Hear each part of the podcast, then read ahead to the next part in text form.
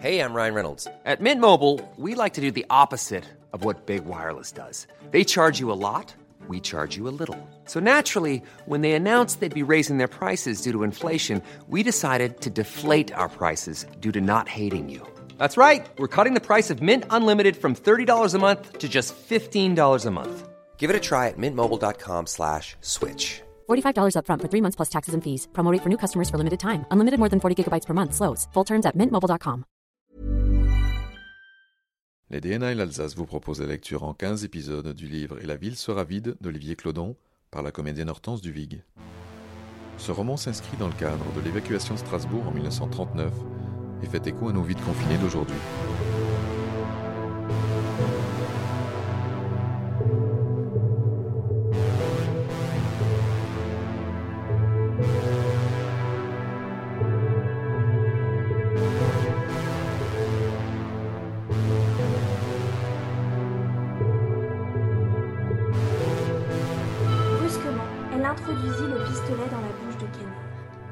La violence de son geste, l'arme percuta deux incisives qu'elle cassa net. Clara approcha encore son visage tout près. Sa voix était méconnaissable, elle sortait tout droit de ses tripes. Tu as tué mon père et tu as emmuré sa dépouille. Elle enfonça l'arme plus loin, jusqu'au fond de la gorge. Kenner eut un haut le cœur et déglutit dans un affreux gargouillis. C'est comme cela que tu l'as tué, hein? Le pistolet dans la bouche? Kenner, la terreur dans les yeux, essaya de nier de la tête. Et Clara tira. La balle fit éclater l'arrière de la boîte crânienne de l'ancien complice de Darman. Le corps s'affaissa. Clara fut surprise du spectacle des débris du crâne projetés sur les tentures qui jonchaient le sol. Puis elle se ressaisit et mit Monge en joue. Ne bouge pas, ne fais rien, ne dis rien. Monge leva les mains en l'air. Elle se tourna vers Albert. C'est qui? Albert fit signe qu'il ne savait pas. Elle regarda Monge. Qui êtes-vous? Je suis venue de Paris pour une inspection de la banque Schneider. On a été attaqué. Par lui? Fit-elle en montrant le cadavre de Kenner? Monge hocha la tête. Il n'en mettra plus personne, fit-elle. Elle se tourna vers Albert qui tenait maintenant Monge en joue. On s'en va. Le garçon était tétanisé par le spectacle de la tête explosée de Kenner et semblait s'accrocher à son pistolet comme à une corde pour ne pas tomber. Allez fit-elle encore. Le jeune garçon se leva sans lâcher du regard la tête de Kenner. Attends. Il fila dans le cellier et réapparut avec le sac à dos de Joseph sur les épaules. La jeune fille tenait toujours Monge en joue. Vous n'allez pas nous suivre, n'est-ce pas? Monge sourit. Je pense que ma mission est terminée. Je peux vous avoir un billet pour Paris si vous voulez. Pas la peine. On n'a pas besoin de vous, fit-elle. Elle hésita un instant, puis prit un ton un peu moins ferme, où Monge décela même une pointe d'émotion. Est-ce que vous pouvez, pour mon père, le cimetière? Elle ne termina pas sa phrase. Elle n'osait pas mettre les mots sur cette horreur. Monge acquiesça et sourit avec compassion. Elle recula et son coude heurta la cloche en verre du carillon sur le buffet. Elle la remit maladroitement en place. Elle semblait troublée, puis se ressaisit et revint à Monge. Merci. Adieu. Viens ajouta-t-elle pour Albert. Ils traversèrent le couloir et se jetèrent dans l'escalier. Elle ouvrit doucement la fenêtre de la remise, jeta un coup d'œil dans le clair-obscur de cette fin de journée. C'est bon, allons-y. Elle glissa le pistolet dans la poche de sa veste, traversa le jardinet. Albert la suivait. Ils enjambèrent la grille et se retrouvèrent dans la rue. Albert jeta un dernier coup d'œil vers la façade qui surplombait le jardin. La fenêtre de la chambre de son père, celle des mansardes. Au premier étage, il crut voir le visage de Monge derrière une vitre. Tu viens? le pressa Clara. Il se tourna vers elle. Elle montrait la plus grande détermination, et cela lui plaisait. Ils s'élancèrent. Les coups de sifflet stridents des patrouilles alertées par les coups de feu déchiraient le silence de la ville. Monge regarda les deux ombres disparaître dans la rue. Il se tourna vers la pièce et contempla le cadavre de Kenner. Ainsi donc, c'était lui qui l'avait attiré ici à Strasbourg, avec la complicité, en quelque sorte, de Deroulet. Il entendit les coups de sifflet et les cris des militaires se rapprocher. puis des gardes mobiles s'arrêtèrent devant la maison.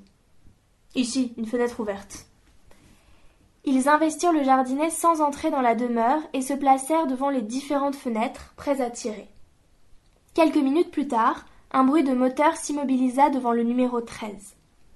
Monge entendit la porte de la remise enfoncée et des pas précipités dans l'escalier. Deux gendarmes débouchèrent dans le couloir. Ils le mirent en joue. Monge leva les mains en l'air. Puis deux militaires arrivèrent à leur tour, suivis du chef de cabinet du gouverneur. Monge, bon sang. Qu'est-ce que c'est encore que ce cirque? Voici le dernier des truands, répondit-il au colonel. Le compte est bon, cette fois-ci. Vous avez de drôles de manières quand même dans la police parisienne. Vous ne savez pas arrêter un gars vivant? Ça doit être compliqué pour les interrogatoires. Je ne suis pas policier. Un flic reste un flic, toujours. C'est comme pour les militaires. Il a tout avoué, enchaîna Monge. Il m'a confirmé que l'or de la banque venait d'Algérie. Il pensait que c'était son or, le fou. Le fou, répéta le colonel qui observait le cadavre. Et la balle dans la tête? Il a fait une mauvaise rencontre.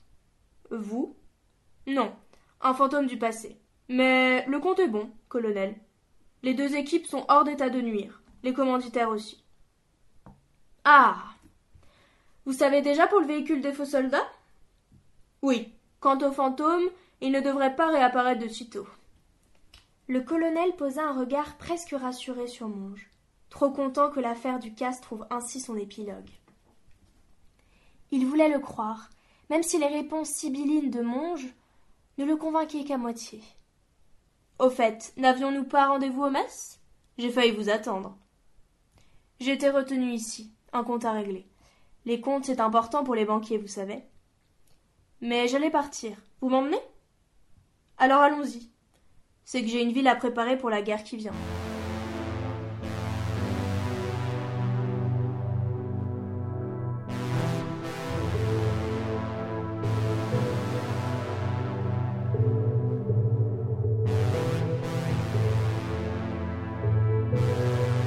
Le mouvement du train berçait Albert. Il était couché, la tête appuyée sur le sac à dos. Il dormait et son esprit était là-bas, en Algérie. Dans son rêve, un homme et une femme courent en silence dans l'ombre des ruelles d'une vieille cité. Ils transpirent, ils halètent. Il fait très chaud, c'est la nuit. Le silence est oppressant. Ils courent dans l'ombre que projette la lune sur la ville. La chaleur emmagasinée dans le sol toute la journée irradie violemment la nuit. À une intersection, l'homme marque un temps d'arrêt, tend le bras sur le côté comme une barrière pour arrêter la jeune femme dans son élan. Il scrute le silence. Puis il s'élance, une main posée à plat sur le haut du dos de la jeune femme. Elle serre une boule de tissu contre sa poitrine. Il traverse une partie du centre-ville. Lui regarde en arrière fiévreusement. Elle l'interroge du regard. Il ne dit rien. Elle regarde aussi en arrière nerveusement, puis ils poursuivent leur course. L'homme s'arrête et interrompt la femme dans la course. C'est un carrefour, un grand carrefour. À gauche, c'est le pont vers la gare, un pont immense, interminable, éclaboussé par la lumière blanche de la lune. Elle lui tend l'enfant, le lui dépose dans les bras. Elle réajuste les tissus qui enveloppent le nouveau-né, l'embrasse sur les yeux. L'homme l'interroge du regard. Séparons-nous, chuchote-t-elle. Je passe en premier, tu attends, et quand je serai de l'autre côté, tu me rejoindras. L'homme hésite, il scrute le pont, se retourne, regarde dans la rue d'où elles viennent. Il surveille les ponts, glisse-t-il. On reste dans la vieille ville jusqu'à demain matin. On montera dans un train au dernier moment. Il vaut mieux passer la nuit de ce côté et attendre que le jour se lève. Soudain, un bruit derrière eux. Le couple se retourne. Dans le lointain, des hommes courent. Les deux jeunes gens ne les voient pas, mais ils les entendent. L'homme serre l'enfant contre sa poitrine. Viens, s'écrie-t-il en s'élançant pour traverser le carrefour. Elle avance, mais soudain elle oblique, prend la direction du pont. Il s'arrête, se retourne, dit non de la tête. On se sépare jusqu'à demain matin, lui souffle-t-elle. Il la regarde, ne veut pas. Elle lui met l'index devant la bouche pour lui intimer le silence. Mais un geste de l'autre main pour l'écarter d'elle et lui indiquer de poursuivre. Elle sourit pour le rassurer, le convaincre, Puis elle se retourne et file d'un pas rapide vers le pont. Il la regarde s'éloigner. Veut crier, fait mine de s'élancer dans son sillage. Mais il y a des pas de course dans la ruelle. Il s'arrête dans son élan, se ravise, reprend sa direction initiale, court se cacher en quelques enjambées de l'autre côté du carrefour. Il s'accroupit dans l'ombre, regarde l'enfant dans son linge. Il commence à ouvrir les yeux, il se réveille, il est tellement léger. Le jeune homme relève la tête, écoute la nuit. Un bruit de moteur de voiture surgit du côté du pont. Il va pour retourner sur ses pas, entend des hommes, les voix débouchées de la ruelle sombre par où eux-mêmes sont arrivés il y a quelques minutes. Les bandits sont cinq, ils crient. On dirait d'Italiens. Ils ne l'ont pas vu. Ils se précipitent vers le pont sur lequel court la silhouette de la jeune femme. L'un d'eux regarde dans sa direction. Le jeune homme tressaille, serre l'enfant contre lui. Il prend une grande inspiration d'air chaud et repart en courant dans les ruelles du vieux Constantine. Sauver l'enfant, il ne pense qu'à cela. Il tourne à droite puis à gauche, comme pour se perdre dans le labyrinthe. Il court le bébé dans les bras. Il arrive près d'un parc, reprend sa respiration à l'ombre d'un bosquet. Il éponge d'un revers de manche de sa chemise la sueur qui lui coule dans les yeux. Il a atrocement chaud. Il resserre les tissus qui emmaillotent l'enfant pour mieux le stabiliser et pour qu'il ne lui glisse pas entre les mains pendant la course. Il repart, tenant d'une main la tête du bébé collée dans le creux de son cou. Il traverse une grande place vide, d'une puissante accélération. Le bruit de moteur réapparaît, se rapproche. L'homme à l'enfant s'engouffre dans un nouveau quartier, des petites ruelles régulières. Il débouche dans une rue perpendiculaire, longue et peu large. Regarde à gauche et à droite. Il se glisse le long du mur, s'arrête devant un portail comme frappé par la foudre. Il est d'abord saisi d'un sentiment de panique, puis réalise et raisonne. Impossible de semer ses poursuivants avec l'enfant dans ses bras. Les hommes de la voiture n'abandonneront pas. Il faut sauver l'enfant, le cacher. Il s'accroupit, l'enfant appuyé sur son genou. Il sort de sa poche son calepin, en retire le petit crayon, il arrache une page, griffonne quelques mots. Des gouttes de sueur tombent sur la feuille. Il tamponne les taches humides avec un coin de tissu, il glisse la feuille sous le maillot du bébé. Il regarde au-dessus du portail, c'est écrit orphelinat. Il frappe à la porte nerveusement, puis tire plusieurs fois la corde qui pend sur le côté. Une cloche sonne derrière la porte, il tire encore à deux reprises, il écarte le tissu, dégage le visage du nouveau-né, qui a les yeux grands ouverts. Il l'observe un instant. Des bruits parviennent de l'intérieur de la maison, des pas, des portes. On s'approche. Il l'embrasse sur le front, respire son odeur de bébé en fermant les yeux pour mieux fixer le souvenir de cet instant fugace. Il lui murmure quelques mots à l'oreille et le pose délicatement au pied de la porte. Puis s'élance en courant. Il fait une dizaine de mètres, l'enfant commence à pleurer. Il hésite à retourner le chercher mais il entend du même moment le cliquetis de la serrure de la porte qu'on ouvre. Il se glisse dans l'ombre d'un renfoncement, se penche, observe, le cœur battant. Une silhouette apparaît, avance, une jeune femme avec un voile se baisse, ramasse rapidement l'enfant, regarde à gauche, à droite dans la rue, puis disparaît. Il entend la porte se refermer. Une décharge de désespoir lui traverse le cœur. Il vacille. Il s'appuie contre le mur, s'essuie le front du revers de sa manche, regarde à nouveau vers la porte où il a déposé son enfant et où celui-ci n'est plus. Tout à coup, le bruit de moteur réapparaît. La voiture vient d'entrer dans la rue, elle accélère. Des phares balaient la chaussée jusque devant lui. Le moteur hurle. Il s'élance le long du mur, se jette dans la première ruelle. Il court, l'ombre l'aspire. Il disparaît dans la nuit.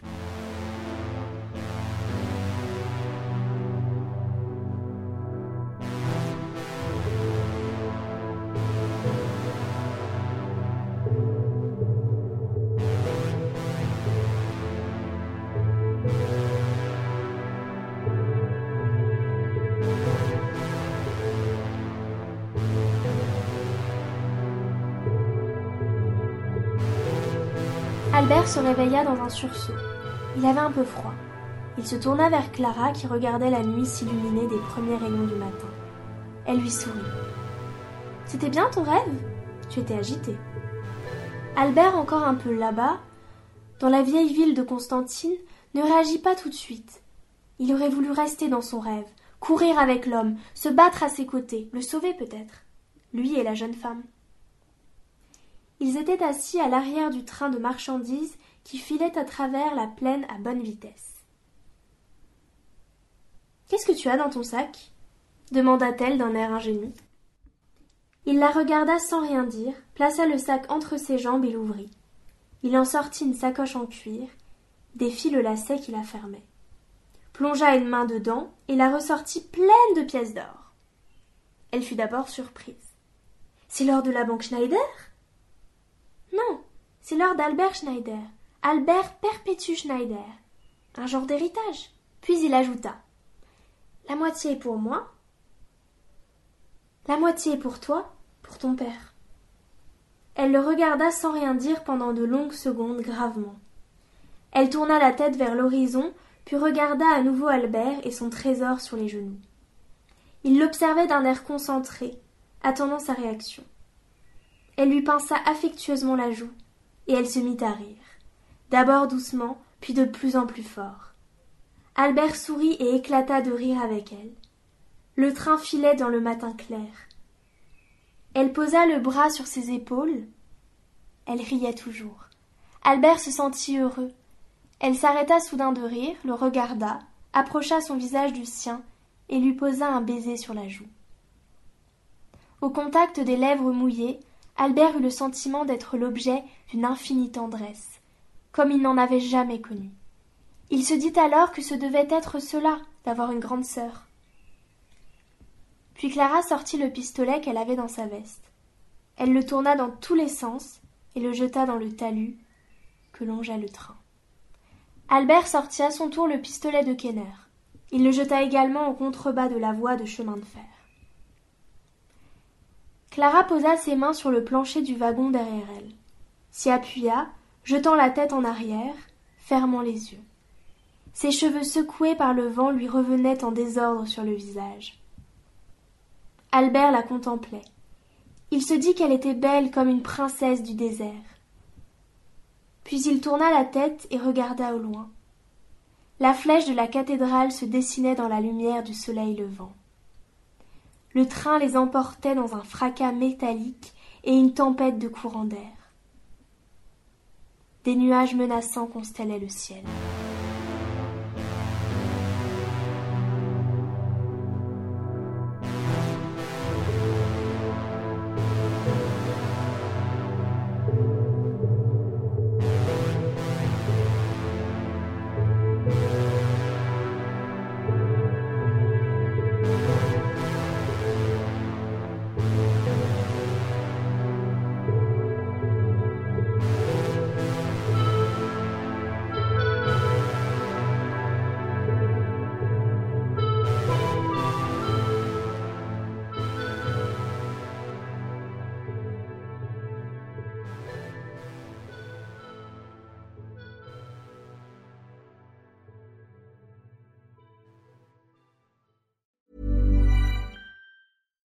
Hi, I'm Daniel, founder of Pretty Litter. Cats and cat owners deserve better than any old fashioned litter. That's why I teamed up with scientists and veterinarians to create Pretty Litter. Its innovative crystal formula has superior odor control and weighs up to 80% less than clay litter.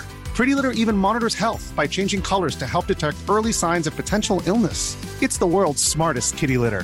Go to prettylitter.com and use code ACAST for 20% off your first order and a free cat toy. Terms and conditions apply. See site for details.